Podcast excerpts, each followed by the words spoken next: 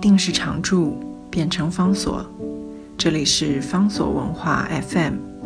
在阅读方式不断创新的时代，谈共读，是因为我们相信，当我们在阅读时，也同时在被阅读。深渊书简是汪尔德当时因为同性恋被判刑入狱的时候，在狱中他写给让他被判刑的这个情人波西所写的非常长的一封信。这封信本身当然有很高的价值，它的价值不完全是文学上的价值，更重要的是探入到什么叫做情感的彼此互相依赖以及虐待的。这样的一种人生意义，借由他的文学之笔，尤其是借由他对于剖析的这种深入的剖析，这个时候他终于离开了剖析。他在狱里面，像是在深渊里面最痛苦的环境当中，他写出了这样一封信。在这本书的中文翻译本里面，除了《深渊书简》之外，另外收录了 Oscar Wilde 王尔德的其他的几篇作品。一篇是社会主义下的人的灵魂，另外一篇是说谎的示威。更重要的、更值得我们注意的是，在书末有一个附录，这是安德烈记得他描述他所认识的王尔德。用这种方式，也许我们更清楚的先知道了王尔德是一个什么样的人，在他人生巅峰的时候。记得认识他的时候，他是一个什么样的一个文学家？他对那个时代的巴黎、那个时代的伦敦产生了什么样的冲击？我们再回头对照理解去读他的《深渊书简》，或许感触可以更深、更准确吧。在记得的文章里面，记录了很多王尔德的那种非常细节的生活，跟作为一个人、作为一个文学家的妙趣。例如说，王尔德老是在人前戴着华丽的面具，是要让人感到惊奇、逗趣，甚至苦恼。王尔德从来不会认真听别人说话。如果某一些观点不再是他自己独有的，他就不愿意，他就让给别人。他是一个表演者，他是一个花蝴蝶，他一直希望人家注意到他。他一旦无法独自发光，他就会低调的藏起了锋芒。等到再次跟他独处的时候，他才会恢复原本的样子。不过，每隔一段时间，他就会开始问，问记得说：“昨天到现在，你都做了什么事？”那记得，因为他当时的生活还算顺利，所以没有什么有趣的事可以分享，他就乖乖的说千篇一律的琐事。然后就会注意到，这个时候王尔德的脸色沉了下来。王尔德就问他说：“就只有这些事吗？”记得说：“真的。”然后呢？王尔德在追问：“你说的全都是事实？记得肯定都是事实。”瓦尔德就开始训他，说：“那为什么你要重复去做呢？你明明知道这没有任何一点乐趣。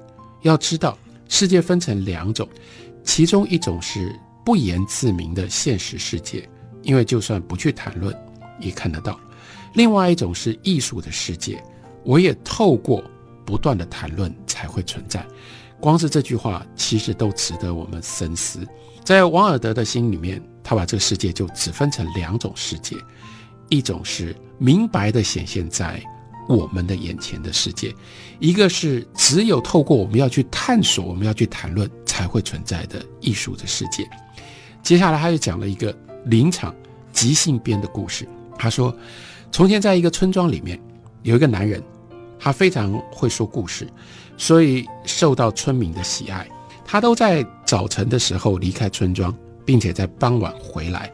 这个时候呢，辛苦干活干了一天的村民就围着他说：“赶快告诉我啊，告诉我们啊，你今天看到了什么有趣的事啊？”他就会说：“我在森林里面看到牧神在吹笛子，绕着一大群林中的动物，随着笛声在跳舞。”村民就会问他说。再多说一点啦，再多说一点，你还看到了什么？他就会说：“我走到了海边，看到浪尖上有三只美人鱼，手拿着金黄的梳子在梳他们碧绿的头发。”村民们都好喜欢听他说这些新奇的故事。有一天早上，一如往常离开了村庄，但是他到了海边，竟然真的看到了三只美人鱼，手拿着金黄的梳子，梳着碧绿的头发。他继续往前走，走到了树林的附近，真的看到了牧神在吹笛子，身边环绕着一大群林中的动物。那天晚上，他回到村里，村民一如往常问他说：“快告诉我们，快告诉我们，你今天看到了什么有趣的东西？”这个时候，他的回答是：“我什么都没看到。”这又是王尔德当下就编出来的一个寓言故事。他就是要借由这个寓言故事，告诉我们什么叫做艺术。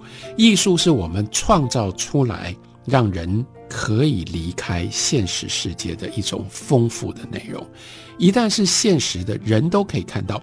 故事里面的这个人，为什么当他真看到的美人鱼，真看到了牧神在吹笛子，他就反而说：“我什么都没看到呢？”因为他能够看到，村民也就可以看到，这就变成了现实。现实就不值得我们用艺术的手法来编造、来呈现。这是王尔德他的意思，他的信念。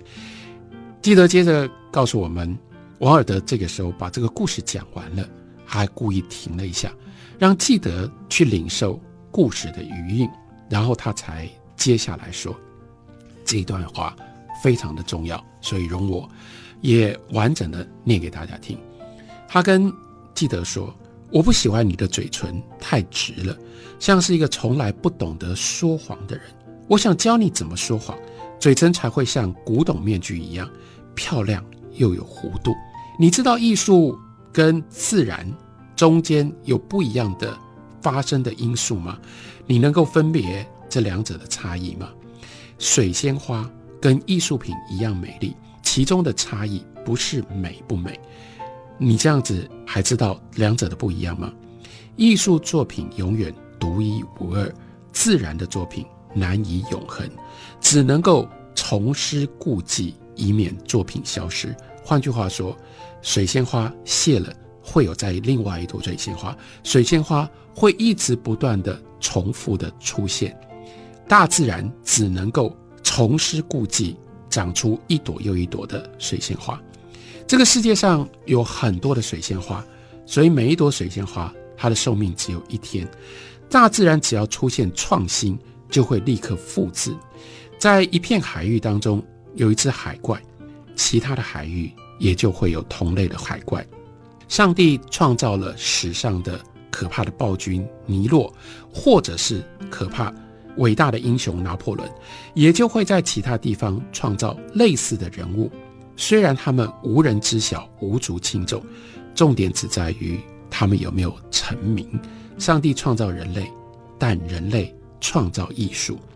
我当然知道，有一天世界上骚动不安，好像大自然终于要有真正独一无二的产物，然后耶稣基督诞生了。这件事情我知道，但是。你听好，他接下来又跟基德说，又编了一个故事。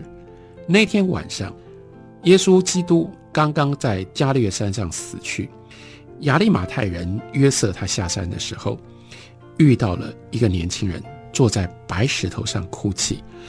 约瑟走过去跟他说：“我了解你很难过，但毕竟人就是人。”这个年轻人却回答告诉他说：“你错了。”我不是因此而哭的，我不是因为耶稣基督死了而哭的，我哭是因为我也施展了奇迹，我让瞎子重见光明，我让瘫痪的人重新行走，我让死者重新复生，我也让光秃的无花果树变得干枯，并把水变成酒。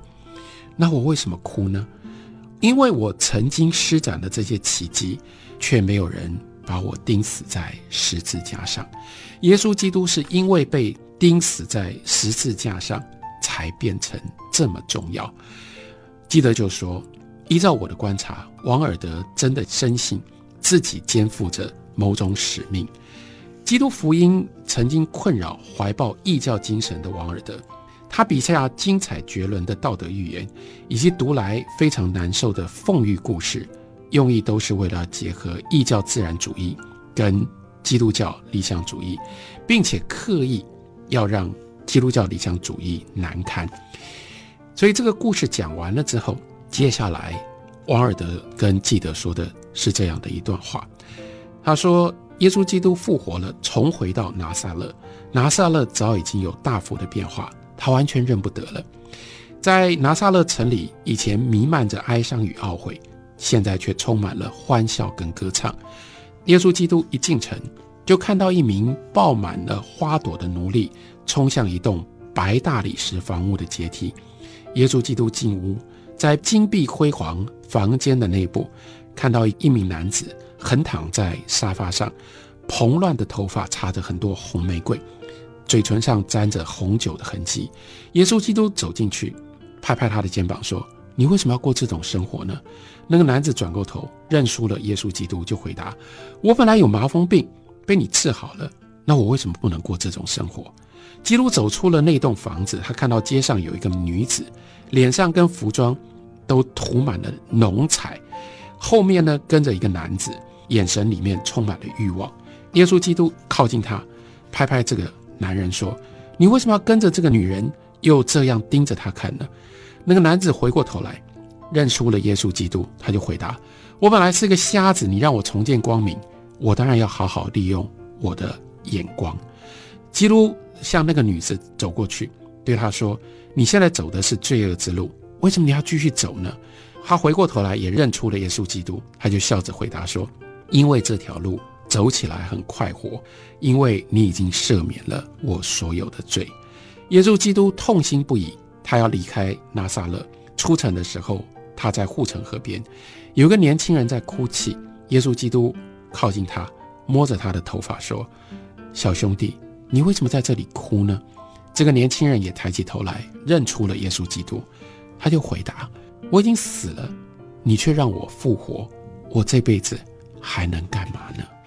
这是一个多么充满了寓意、值得我们好好想的一个寓言故事啊！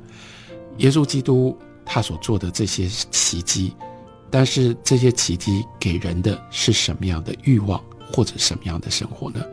奥斯卡·威尔就是这样的一个充满了智慧的一个人，而且他充满了他艺术上的使命感。他是一个纯粹的一个艺术家，这样的一个纯粹的艺术家，他遇到了现实生活的绝大的苦难，所以他写出了我们今天为大家介绍的这本书主要的内容，那就是他的深渊书简。